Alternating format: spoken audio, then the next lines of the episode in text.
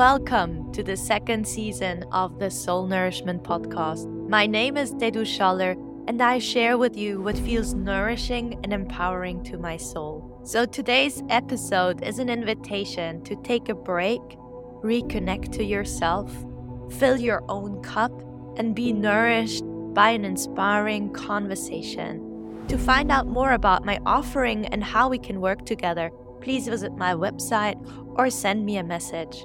I'd love to hear from you. Thank you for being here. I'm very excited to have Ines here with me today. Ines, she is an astrologer, she's a human design guide. She is also the host of a podcast called La Luna Eres Tu.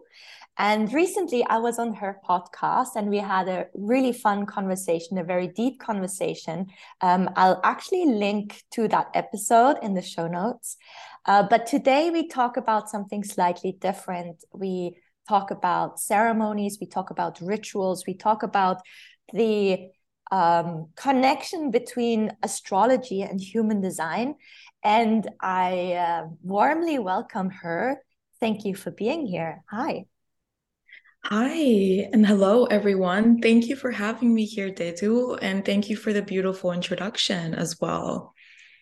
Well, you're welcome. Um, yeah, we met actually not recently, but a while ago, because suddenly we we realized as we were at the ritual ourselves that we that we have so much in common that we both use the human design system to um, support and guide others to give others insights into their um, inner landscape as i usually call it. And um, you have the special edge i think that you combine human design with astrology. And maybe if you could take us into that topic how you use astrology where do you use and when do you use astrology? When do you use human design? Or do you use them together um, maybe also what system came first and and you know mm-hmm. just take us a little bit into your world of astrology and human design mm. oh thank you for that question i love that well, I think I would say astrology definitely came first many many years ago. I was actually quite young even as a child. I I was always intrigued by by when I if I would say that I was a Scorpio how people would react they would always be like, Ooh, I got to be careful around you. And I'm always like, What? I'm like the nicest person. Like, why would you be afraid of me? And so that already kind of intrigued this kind of interest. It sparked a curiosity within me. And then many years later, when I was about 18, I discovered a book. It was called The Birthday Book, um, based on astrology. I found that book at a friend's sister's house. And I don't know, like I felt like back then I had no idea that it was my sacral, but I felt the sensation of excitement within my body. Like I just had to read this book, I had to learn more. And so I was always ongoing learning, just like self studying about astrology here and there, nothing really too serious. I never thought that I could ever become an astrologer. I didn't think that that was a thing. I thought that was like more like something that maybe like an eccentric aunt with like all this artsy jewelry would kind of like do. but I never, I never imagined me actually stepping into this role of becoming an astrologer and back then, I had no idea what human design even was until I would say about six or seven years ago. A friend um, who uh, who I met at a co-working space of women, um, she asked me, "Do you know what your human design is?" And um and i was like human design? What's that? And then she showed me she put in like all of my data online and showed me this really crazy looking chart. And i was like what is that? I'm like a generator. I have no idea what that means but then I started reading and learning more about it. I went down that rabbit hole of, of just investigating and researching because I am a one line in human design. So I am an, a natural, you know, studious investigator uh, archetype, I guess you could call that in human design. And also being a Scorpio, Sun, and Mercury, I like to go deep, especially when something really catches my interest. So I began once again, just like back then with astrology, I went I went down that rabbit hole and I couldn't stop learning about this system. But then once again my head kind of got in the way and was like nah you can't make this into like a real thing even though my sacral was my my excitement that i felt for it was undeniable but it actually took me a couple of years to really respond to my sacral and be like yes I, I feel this excitement. I'm going to allow it in my life. I'm going to follow my curiosity and see where it takes me. So it was only actually recently that I started to give readings about maybe two years ago really even though these systems have been in my life for quite some time but it took me a while to really gain that confidence. I guess as a one line you, you you always feel like you're never competent enough. You always feel like you need to learn learn learn get all their certificates do all the things before you can even call yourself kind of an expert, you know, still not believing it. So I think self empowerment was definitely something that I needed to learn on my path as a one line. And, um, and yeah, and nowadays I combine both of the systems, astrology and human design. Um, at first, I would give separate readings, just astrology or just human design, or if people were interested, maybe even both, if they were open to receive um all of that all of that all of that wisdom and information at once because i know it can be it can be a lot to take in especially if you're completely new to both of these systems. But uh, over time i kind of realized that if i would just only give an astrology reading or, or only a human design reading it always felt like something was missing because I knew there was more. I knew like, oh, but this person, you know, has no idea that they're a generator and that their sacral speaks to them, or this person has no idea that they have to be invited. And you there are certain things that you can't really see like in an astrology chart, you know, and of course vice versa as well. So I feel like both worlds really can complement each other because they kind of give you a flavor of both the feminine and the masculine because I feel personally that human design is an extremely masculine system. It tells you what to eat, where your ideal environment is, how your energy works, how you best make decisions. It's very direct and it's tangible. It's usually things that you can really grasp and you can begin to implement you know with practice with tuning within and all of that so for me it's a very masculine you know uh, system which is maybe why it's it, it's gonna be it's a system that people can kind of accept somehow a lot more. Whereas astrology is very esoteric. It's based on your it's based on your on your soul blueprint. It's kind of like more um you know it's more intangible and i feel like it's more like this this mysterious system which is more connected with the feminine energy. And so combining the two kind of gives you these two different lenses to look yourself through and it can give you a really deep perspective of actually who you are your soul mission your core wounds your natural gifts how you best make decisions like uh, how your intuition speaks to you. And and so they're like just these two flavors that i find like if i only give one like if i only give one perspective it always feels like something some somewhat missing in in my opinion. And so that's why i decided to really integrate both systems. And nowadays i i i solely give readings on using both combined um, and just checking in like okay like what does this person need? And then i can check their charts and then we can kind of move from there as well. I love that you painted that picture of the feminine and the masculine aspect and how um, human design is more of the masculine aspect and then astrology is more of the feminine aspect. Um, I never thought of it that way, but actually it resonates deeply. Um, for me, I also see the two systems very complementary. And when I look at the human design chart, or I, I mean, I'm not so, um, I don't know so much about astrology. I I know about my own chart, and I had readings on my own chart, and uh, but not necessarily that I can read other people's chart. Um, um, but still, like when I look at my human design, I get all of that yeah almost like what you said you know that tangible mm-hmm. very practical advice on how to better live my life or how to understand myself as I'm going through my da- daily chores or my daily thinking or my daily body routine or whatever, you know, like responding to whatever is happening to me and and just um, it's very practical in that sense and very much helps me to understand my daily actions. And when I consult astrology, for me, what I love about astrology, it almost it gives me I al- almost always see it as a blueprint for my spiritual growth.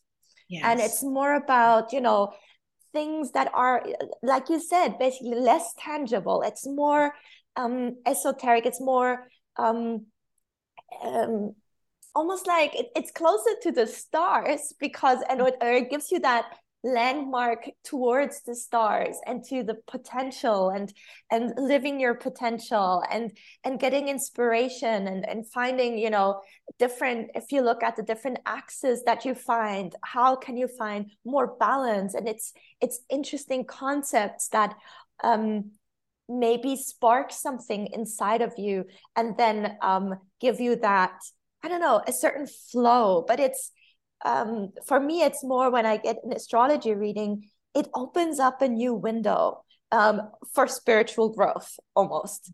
Um, and I just love how now it makes so much sense. Like, yeah, human design is more like the masculine aspect, and then astrology is more the feminine aspect, or the way I combine it also human design uh, with embodiment that then we bring it into the body and you know we bring movement into it and almost like working with the shakti prana with our feminine energy to mm-hmm. then um, integrate and and um, um, yeah just integrate and embody basically the knowledge and the wisdom I really love that that you use embodiment combined with human design because it's like bringing in the feminine energy as well into your into your practice. And yeah, human de- design is definitely so so practical and I think that's why it's a really it's a really good starting point for many many people like on their on their journey to understand themselves better because like we said, uh, astrology can be sometimes kind of hard to to grasp in a way, but human design is really just hands on. And that's what I really love about the human design system. And I can imagine that it's going to become something quite uh, widespread and conventional eventually because it is that accessible. Mm-hmm. And I'm super curious now. You mentioned that um, now as you are doing your readings you kind of look at both and you integrate both systems. How do you do that? Do you when you are with a person do you tap into your intuition and see what comes up first for you? Or do you get like have both um, charts mm-hmm. next to each other and uh, how do you do it?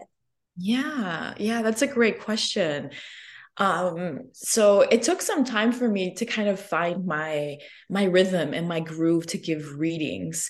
And i noticed for myself that what i really appreciate is having a dialogue with people. It's not only about me sitting there and just giving an, a presentation like a monologue and them just like receiving and listening. However it's more you know me as because they're the ones in the end who are living those energies that I might see in their chart and I can interpret that for them, which of course I do to a certain extent but then again i always go back to them and i ask them like but how do you live this energy out? How do you have you noticed that? Have you felt that? Like i want to hear their experiences and and make and connect the dots for not only them but also for myself because i learn with them as well how how these energies actually play out in their lives in a deeper way. And so I usually have both charts already ready. Like I um nowadays I don't really um I don't really do like I used to kind of prepare everything like what does this mean? What does that mean? Like having some notes just kind of I think it was more for me to feel confident as well so that I had something to say when they got here. And but also being a first line.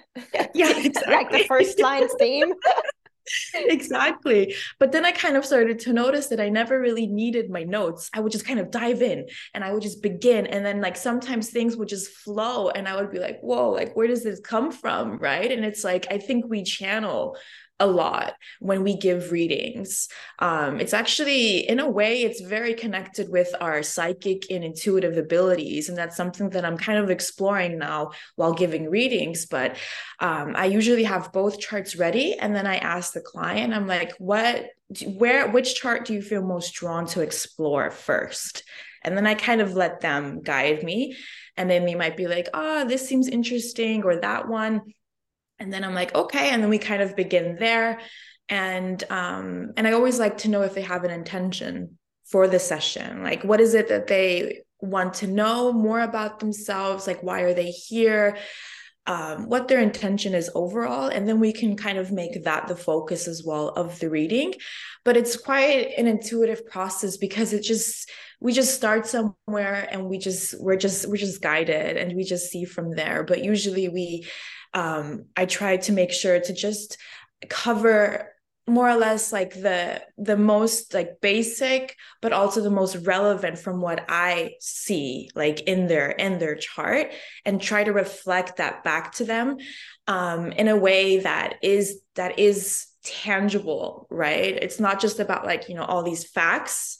It's about kind of giving a story as well and, and reading that that story from the entire chart right? If that makes sense. Yeah i totally resonate with what you said because i used to stress myself out so much in the beginning when i started giving readings that i wanted to cover all of the basics and yes. i wanted to give them as much information as possible. And they then they would leave totally overwhelmed because it was just too much uh, to grasp. It's so much information. And it was a process for me also to really tune in to that intuitive knowing um, mm-hmm. and also just asking, you know, the client what is most relevant for them at the moment what is their priority and then they might say something and the reading would lead us in a different direction. Sometimes it's just the starting point you know and then as the conversation develops it goes something very very differently. And so mm-hmm. just being open um, and kind of receptive to whatever wants to be known or whatever wants to be revealed in that session. And hopefully you know um, giving enough information so that there's uh, or, or just explaining it in a certain way so that the client then has um, yeah like a storyline to follow that mm-hmm. in the end makes sense but usually it, it will like it's it's usually mm-hmm. there are a lot of full circle moments where you just start somewhere and you see where it goes and then somehow it connects again to where you started and uh, just trusting that process as it reveals itself um yeah i think that's just part uh, at least it was part of my own growth and confidence into just being relaxed and knowing okay i'm just open and the more open and receptive i am actually the better i can serve um, mm-hmm. um, yeah mm-hmm. but um now moving on i would love to explore with you now that's in the context of working one-on-one with you right so if somebody mm-hmm. comes to you and says hey uh, i want to have a reading or i want to have a couple of readings um, mm-hmm. but then um, what i love about your work is that you facilitate uh, or you hold space for ceremonies for rituals and you do that on a regular basis and i think just having rituals in our lives is so important it's so important as an anchor point to come back to ourselves to come back and reflect almost like turning inwards and and just kind of having a break from from all of the craziness out there in the world could you mm-hmm. take us more into that side of your work and how you maybe how it started how you felt the need for offering something like that and how it's been developing yeah, sure. Yeah, so I have been sitting in ceremony with women, holding space, facilitating moon circles or women circles or uh, ceremonies, however you would like to call them, since about three years now. It started, I would say, late 2019 back then I was blogging a lot about the moon phases and I was really interested in um, and learning more about the lunar cycle and creating rituals with the moon and the four elements and the and the 12 signs that the moon journeys through within one month and um, i was i was really getting into that and sharing um, what i was learning um, because well i'm a one four as well so i'm a researcher i love to learn but then i also want to externalize that message to others i want to find like-minded people like-hearted people to share this message with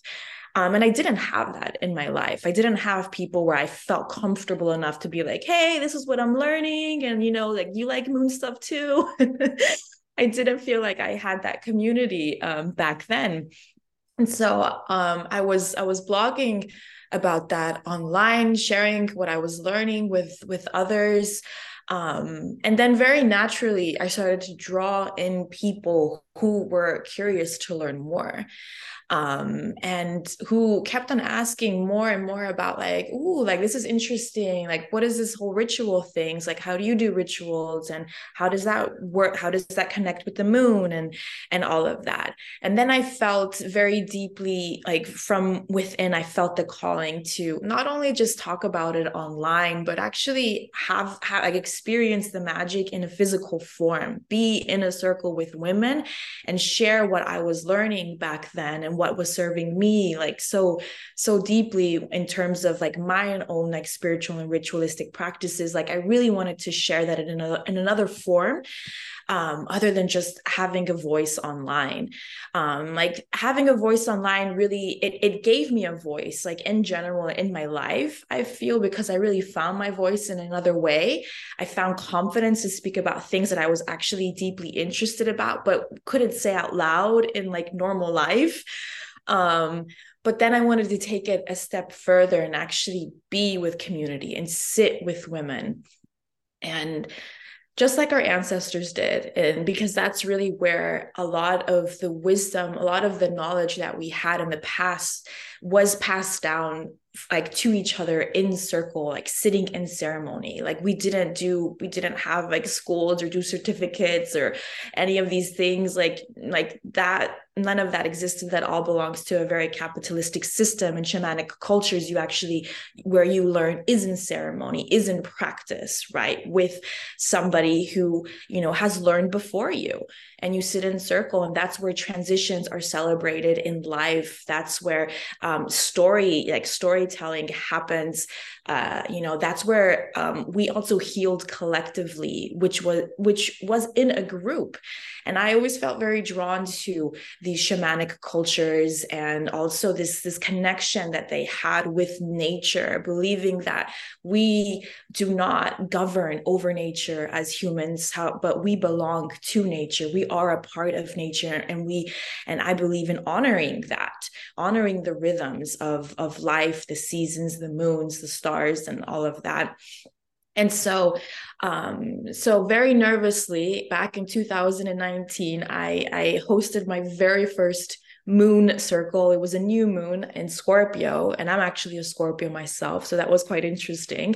I've always noticed that things kind of coincide with your strongest uh, star signs as well um, and so I, I hosted my first like moon circle and it was uh, it was a beautiful experience but it was for me it took at least a year i think to really feel comfortable to actually not hide myself and my voice. I really had to work through the witch wound back then because I felt every single time so nervous. But as soon as I started, that nervousness would slowly dissolve and you know things would flow. And and i kept on receiving the feedback of like wow this is this is beautiful. Like this is beautiful work. And and so i continued. And nowadays i i host um every new moon a circle online um, with uh, my online tribe called the Luna Circle. And every full moon we gather in person in Zurich. Um, and the new moon we we use to really set our intentions for the month ahead, because the new moon is always the beginning of a new lunar cycle, which goes about exactly a month. And so it's a really good time to reflect within. And we do it online because the mu- the new moon is a time when the moon pulls itself back it's not visible however her energy is is still potently here. And so, just like the moon, we take her example and we also pull back and we and we reflect within we ask ourselves what is it that i would like to, to create in this upcoming lunar cycle this upcoming month? And it really gives us a time to reflect and to gain clarity. If we continuously work with the moon every new moon after you're going to come closer and closer to what it is that you truly desire to create and manifest in your life. Because it's not about goal setting. There's a difference between setting a goal and actually actually having an intention that you're, you're connecting with that you also invite into your sacred space where you create an altar for it and you speak it out loud to your sisters. Like you there's no there's no hiding from that anymore right? And it's really about finding your voice and about also learning how to listen to others with an open heart and an open ear and then two weeks later, we come back and we meet on the full moon, and we and we and we check within and we ask ourselves okay like did something come through? Did my manifestations come through? Um, what can i celebrate? What can i give gratitude in my life? Or did something else come through in terms of lessons triggers wounds patterns? Like what has been surfacing for me in this moment and so we we take a moment to to reflect on that and to heal together and speak our truths and just be there with one another throughout this journey of of life.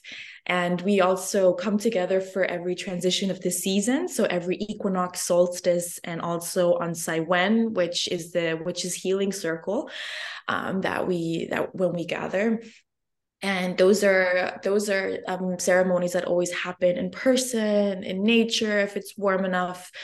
Um, and it's really a time to set our intentions for the season up ahead. So the beginning of spring or the beginning of summer the beginning of autumn winter the um, or on the witches new year's like that's always a time where we really plant those seeds of intentions for what it is that we desire to see um, manifest or what we desire to create or what energy do we desire to maybe connect with for those upcoming months ahead? For someone who has never been part of such a ritual um, how would you say i mean when you talk about it it sounds quite magical. It sounds maybe for someone who's never done rituals before, I could imagine it sounds quite intriguing. Wow, we come together, all of this is happening. Um, but how can you and i'm trying to figure out how i'm going to ask this question because I, I, kind of know the answer to it but um, how can you describe or put in words the power and the magic and the you know it's not basically it's not just coming together and sitting around and sitting around and you know chanting and sharing and then you go home and but things actually happen. It's very powerful when we come together. Maybe in your words what is the power? Like what is um for someone who's never done it before you know um it's more than just a coming together and you know and and doing something together. And it's it's so powerful. But maybe in your own words what is what makes that what makes it so powerful? Mm, that's a good question. What makes it so powerful? I would say uh, there's different factors to it. I think um first of all is that we open and close the space intentionally to really just keep the energy clean that what is shared in the circle what happens in the circle the rituals we create it's something that it's in a safe sacred space and container and when we open and close the circle, we also invite spirit to come through. We invite our ancestors, our spirit guides to be there. It's really done with so much intentionality, right? And I think that's really the how that's really the key to make a ritual effective is by really tuning within and and seeing like where is my energy flowing to? Where are my thoughts? Like what is the quality of my thoughts the quality of my emotions of the energy that i'm holding right? And that is something that i find can be um, just that the opening the opening the intentional opening and closing of this space it makes it it makes it into something that is just very sacred and at the same time very safe right? And i think another aspect is definitely that it's a space where you can come and meet yourself and others as they are. I don't think that we have many spaces like that anymore unless you maybe do this one-on-one with your therapist or you know maybe with a good friend where you but even then it's not really it's not really the same because in our circle, we really do practice. Um, we practice conscious and sacred listening to one another. And usually, when we're in conversation with somebody, we're kind of already thinking about our next answer like, what can I say? What's my next argument? Like, um, things like that. Um, whereas in circle, it's like you're not there to do or achieve anything.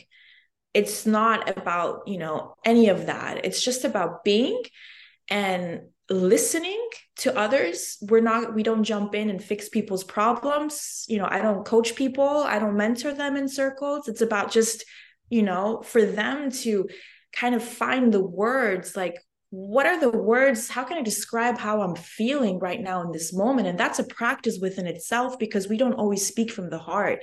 We speak oftentimes from the mind. We don't speak from deep from from from what we feel in our belly in our womb. We speak from a completely different part usually when we when we're when we interact when in everyday life with humans.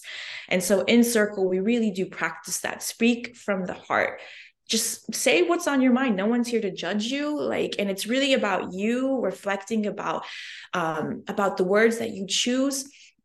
And it's interesting because every time that we do practice this sacred listening it's like what somebody might have shared is like a mirror to yourself and you can relate and resonate with everyone there. And i think there's a certain magic in that and of course, we do then a ritual together where we either set intentions or maybe we heal or release or integrate a certain aspect according to the astrological signs, according to the moon, and according to the four elements. There's a there's a certain like you know structure, you know, there. The divine masculine is still there to kind of um, you know guide us throughout this process, but at the same time it's um yeah it's i think it's a factor it's like really many factors that kind of um that kind of make it what it is. And and it's it's interesting because every circle is always different.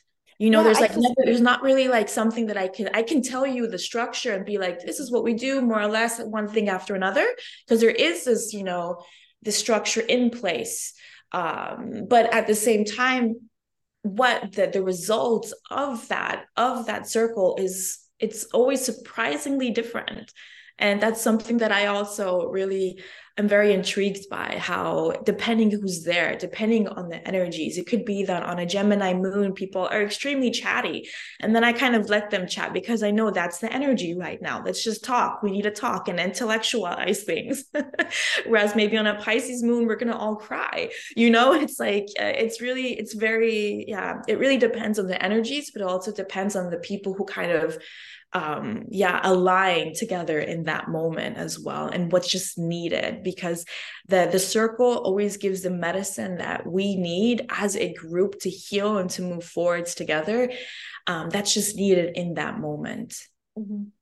yeah i just wanted to say that um as you are talking i think it just such it's very medicinal this kind of work medicinal in the sense that if you imagine yourself being part of a circle like this for a year and really consciously having these circles every two weeks or well you know every new moon every full moon you come together you come together as a group. So there's always this mirroring and being seen being held with whatever is presenting itself.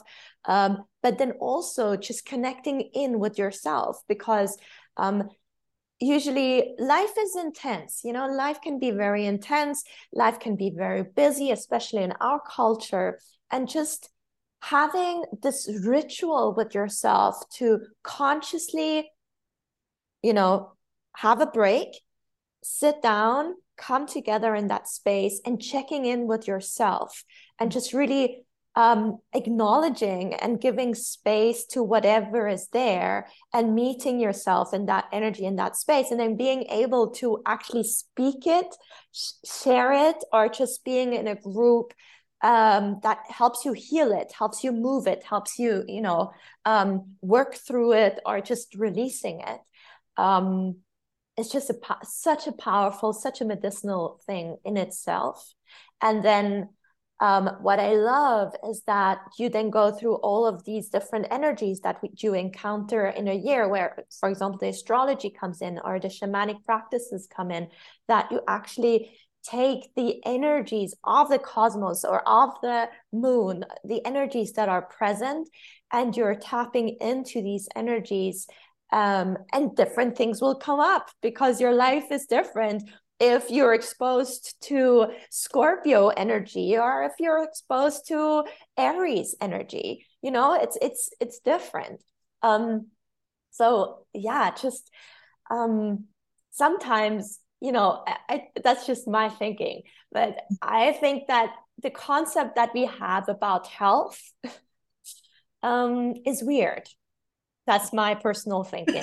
Because um, that's because we look at health, you know, or we look at sickness um, in a way that oh, once I'm sick and then I go to the doctor and I have a problem and you know whatever doctor fixes it or will and then but to actually almost like look at your health or like go into a preventional mindset, not even preventional, but just the power that it is that it means to reconnect to yourself every two weeks checking in with yourself you know seeing what's present mentally what's present emotionally what's present in your body and and and coming into alignment or you know just just really feeling yourself. And maybe out of that ceremony comes comes that inner wisdom that you need to change something in your diet, or maybe that you uh, need to have more of something in your life or less of something in your life. And that kind of steers you back into health, health being equilibrium, being harmony, being balance within yourself. I think that's why I'm saying it is medicine because it is so healthy and not only healthy on our body but healthy on all of the layers of our being and mm-hmm. just um, mm-hmm. i think that's why it's also just so powerful because it it has the power to bring you back to yourself to bring you back into balance equilibrium and mm-hmm. um and then again live your life very intentionally very consciously from that energy and from that space mm-hmm. um so i think you're doing marvelous work and really um yeah just holding that space and giving women and people the opportunity to to check in and to be seen and to be heard um i think it's just so powerful and so needed. Mm, thank you so much. Yeah. Yeah and it's it's so true like what you said because over time what happens is that like every after every lunar cycle if you go on this journey throughout an entire year or at least an astrological uh, year then your intention that you might have had in the beginning it, it begins to shift and evolve with you. And actually oftentimes what we think we want our desires is actually maybe something that we might have picked up from society from conditioning from wherever um, you know wherever places that are telling us that you need this to be happy. But then over time the more you sit with yourself the more you reflect the more you let go the more you heal the the actually the true like purpose and intention of your life begins to crystallize and it begins to evolve and it begins to shift. And that's always something that i find quite quite interesting to observe not only within myself but also within uh, the women in my community as well. Mm-hmm. um is there anything else you would like to add or that we haven't covered so far um, in our conversation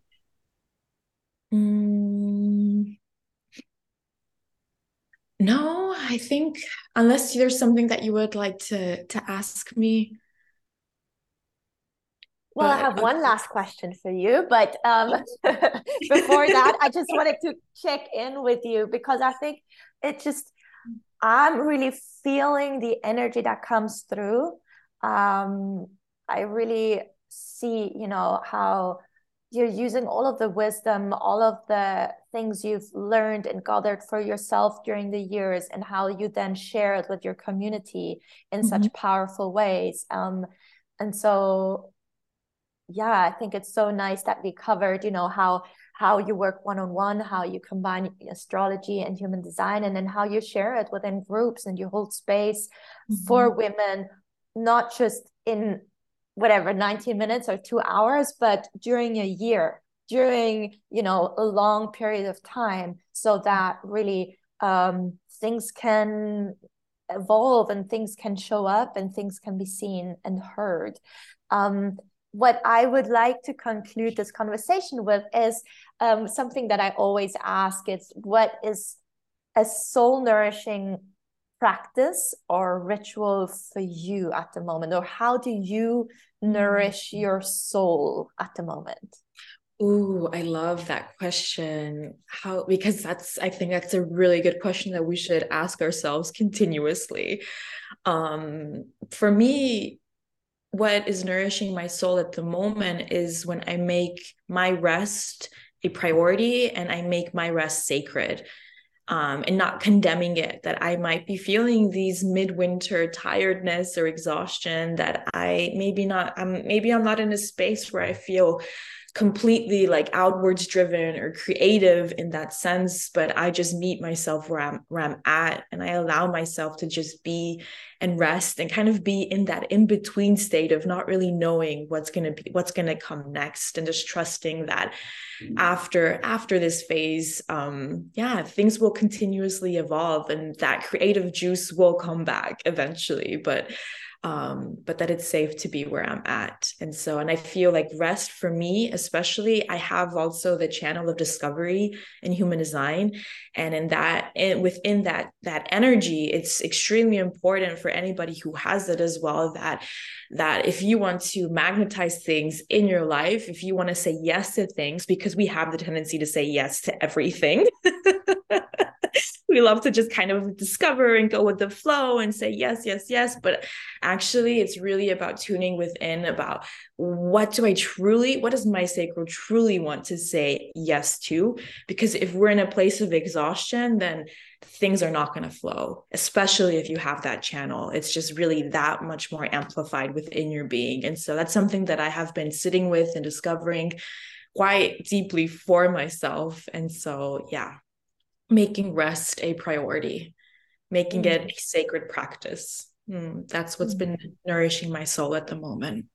Yeah, and I think that's just so inspiring to many who are listening because uh, it is a yeah, I think a big theme that we don't allow ourselves the rest we deserve when we need it. And we yeah. think we have to power through it. And, exactly. And then yeah. we exhaust ourselves. Yeah. yeah. Mm-hmm. Thank you so much for being here and sharing all of the wisdom and goodness um, with us. Thank you so, so much. Thank you for having me. It was beautiful to talk to you today.